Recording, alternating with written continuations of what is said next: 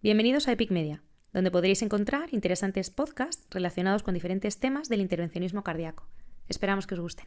Hola, muy buenas a todos. Mi nombre es Ariana González, soy cardióloga intervencionista en el Hospital Universitario de Ciudad Real y en este nuevo episodio de Epic Media os vengo a hablar sobre el manejo de la enfermedad coronaria en los pacientes con estenosis aórtica.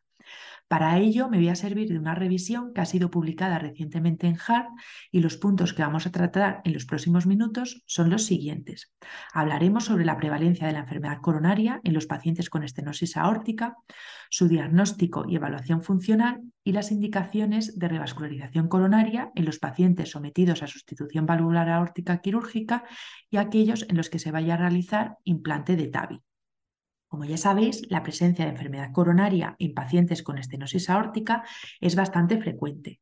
Según los estudios, se estima que hay más de un 50% de enfermedad coronaria concomitante en pacientes con estenosis aórtica por encima de los 70 años. Pero este porcentaje aumenta a más de un 65% por encima de los 80.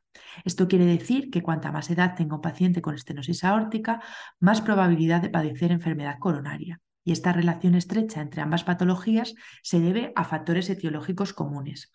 Si hablamos de prevalencia en función de la intervención, nos encontraremos un 30% de enfermedad coronaria significativa en los pacientes sometidos a sustitución valvular aórtica quirúrgica y hasta un 80% en los pacientes a los que se va a realizar implante de TAV. De ellos, un 50% presentan enfermedad coronaria multivaso y un 11% enfermedad de tronco. Pasando al siguiente punto, ¿cómo vamos a realizar el diagnóstico de enfermedad coronaria? Pues por una parte, las pruebas de estrés no invasivas tienen bastantes limitaciones en la estenosis aórtica grave, ya que la sensibilidad y la especificidad están disminuidas.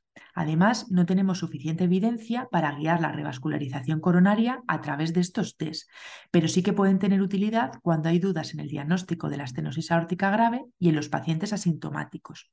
Sin lugar a dudas, la coronariografía es la técnica de elección para el diagnóstico de enfermedad coronaria en pacientes a los que se va a realizar algún tipo de intervención sobre su estenosis aórtica y además presente antecedentes de enfermedad cardiovascular, clínica de angina, disfunción ventricular en hombres por encima de los 40 años y en mujeres posmenopáusicas y que además presenten uno o más factores de riesgo cardiovascular. En el caso de no cumplir ningún criterio y por tanto tengan una probabilidad pretest baja o intermedia, sí que nos podemos plantear la realización de un TAC coronario para descartar enfermedad coronaria. En cuanto al estudio funcional invasivo, debemos tener en cuenta que las alteraciones estructurales y funcionales de la estenosis aórtica pueden alterar el resultado de los índices de presión. El FFR es un índice hiperémico que se mide durante todo el ciclo cardíaco y se ha demostrado que en presencia de estenosis aórtica, la respuesta vasodilatadora de la adenosina se puede, se puede ver atenuada por la presencia de la hipertrofia y la fibrosis que desarrolla el ventrículo izquierdo dando lugar a un falso negativo del FFR y, por tanto, infraestimar la severidad de la estenosis coronaria. Por otra parte, el IFR es un índice en reposo que se mide durante el periodo diastólico libre de ondas cuando la válvula aórtica está cerrada y por tanto parece que este índice se ve menos influido por la presencia de la estenosis aórtica. Las guías nos dicen que aunque es seguro y factible la, realizar, eh, la realización de estos parámetros, ninguno de ellos está validado por un ensayo clínico, por lo que tenemos que ser precavidos a la hora de realizarlos de manera rutinaria e interpretarlos, ya que nos pueden dar lugar a resultados erróneos. Las guías europeas sí que recomiendan que a la hora de tomar una decisión sobre si revascularizar o no una lesión coronaria, nos guiemos por anatomía. La indicación de revascularización coronaria en los pacientes sometidos a sustitución valvular aórtica quirúrgica está basado en estudios observacionales, no hay ensayos clínicos. Y estos estudios lo que evidenciaron es que aquellos pacientes que se revascularizaban en la misma cirugía valvular aórtica tenían una mejor supervivencia a largo plazo comparado con los no revascularizados. Eso sí, tenían un mayor tiempo de circulación extracorpórea, como es lógico, pero sin que esto tuviese un impacto en la mortalidad perioperatoria. Y además había una disminución de los infartos perioperatorios.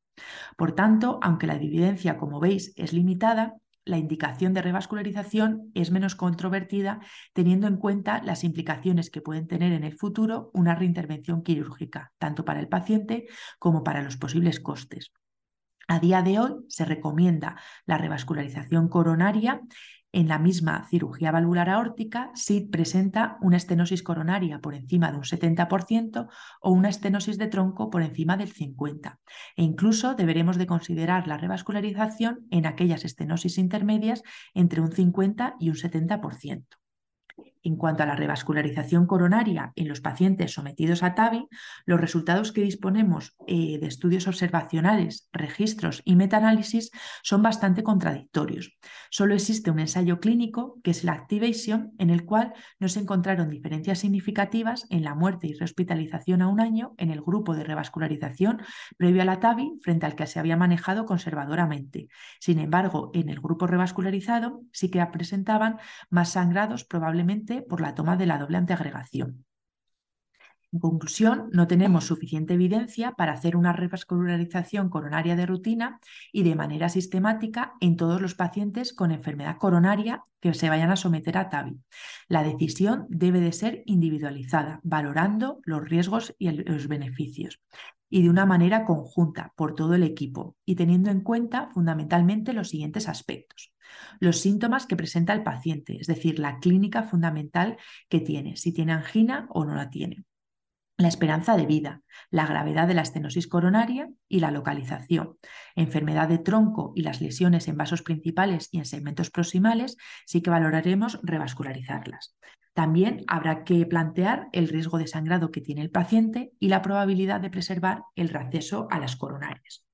Una vez planteemos que es necesario revascularización, la siguiente pregunta será ¿cuál es el mejor momento? Mientras que las guías americanas aconsejan hacerlo antes de la TAVI, las europeas recomiendan hacerlo según la situación clínica del paciente.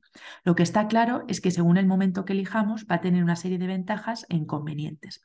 El hacerlo antes disminuirá la probabilidad de que el paciente tenga una nefropatía por contraste, mientras que el hacerlo en el mismo procedimiento reducirá el riesgo de complicaciones vasculares al disminuir el número de punciones. Por el contrario, si revascularizamos tras el implante de la TAVI, vamos a tener menos riesgo de sangrado de cara a la TAVI al no tener la doble antiagregación antes de la intervención y nos va a permitir una evaluación funcional más precisa de la enfermedad coronaria al mejorar la hemodinámica valvular aórtica, pero como contrapartida tendremos más dificultad en el sondaje de las coronarias. Como conclusiones y mensajes claves eh, para llevaros de esta charla, saber que la enfermedad coronaria tiene una alta prevalencia en los pacientes con estenosis aórtica grave, mayor en los pacientes eh, a los que se va a implantar TAVI al ser una población más anciana que la coronariografía es la prueba de elección para el diagnóstico de enfermedad coronaria en los pacientes con estenosis aórtica, tanto para valorar la anatomía como para guiar la revascularización. Que la valoración funcional invasiva en el contexto de la estenosis aórtica no está validada a día de hoy con ningún ensayo clínico y que el TAC lo vamos a poder considerar si la probabilidad pretest es baja o intermedia. En el caso que vayamos a hacer una sustitución valvular aórtica quirúrgica, la revascularización coronaria habrá que plantearla si tiene enfermedad coronaria proximal significativa o enfermedad de tronco. Y en el caso de la TAVI será importante individualizar en función de los síntomas y las características clínicas y anatómicas del paciente. A pesar de que eh, todavía hay algunas cuestiones por dilucidar en la revascularización de los pacientes sometidos a TAVI, hay en marcha distintos ensayos clínicos que nos van a poder aclarar asuntos al respecto, principalmente en la revascularización guiada por fisiología, así como eh, el elegir el mejor momento para hacer esa revascularización. Con esto termino. Muchas gracias por vuestra atención y nos vemos en el próximo podcast de Epic Media. Muchas gracias. Os esperamos en el próximo podcast en Epic Media.